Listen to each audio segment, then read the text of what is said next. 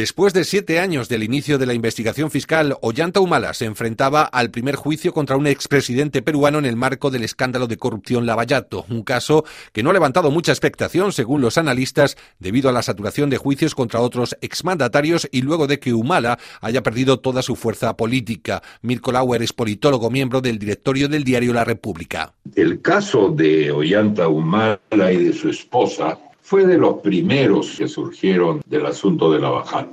Y por lo tanto es un caso viejo, son ya muchos años y eso de alguna manera hace que la gente olvide pormenores, detalles y cosas de lo que ha sucedido.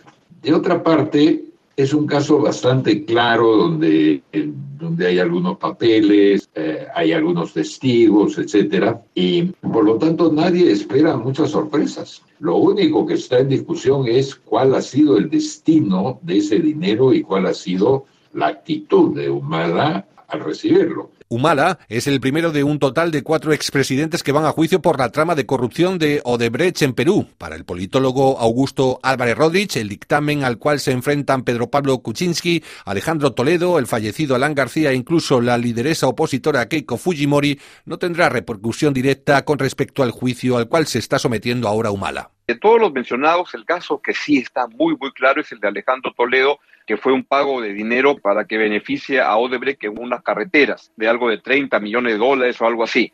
Los otros casos creo que son más complicados y vamos a ver cuáles son las posiciones de los fiscales y de los abogados. A diferencia del caso de Alejandro Toledo, que está muy, muy, muy evidente, los otros suelen ser más confusos. O sea que el juicio frente a Humala es menos mediático de los que están por llegar. Sí, yo creo que el caso de Toledo es el que está mucho más, más claro, el que va a generar más atención, porque además hay que tener en cuenta que el expresidente Toledo se fugó a Estados Unidos y viene como parte de un proceso de extradición que está durando como tres, cuatro años, y creo que ese caso sí va a, ser, va a tener un rebote muy fuerte en medios, en la opinión pública. La Fiscalía solicita 20 años de prisión para Humala y 26 años y medio para su esposa Nadine Heredia, su principal colaboradora durante su gobierno en el caso de los aportes del gobierno de Venezuela y Odebrecht para las campañas del 2006 y 2011 respectivamente. Junto a Humala y su esposa Heredia también están acusadas otras 11 personas, entre ellas Ilan Heredia y Antonia Larcón, el hermano y la madre respectivamente de la ex primera dama.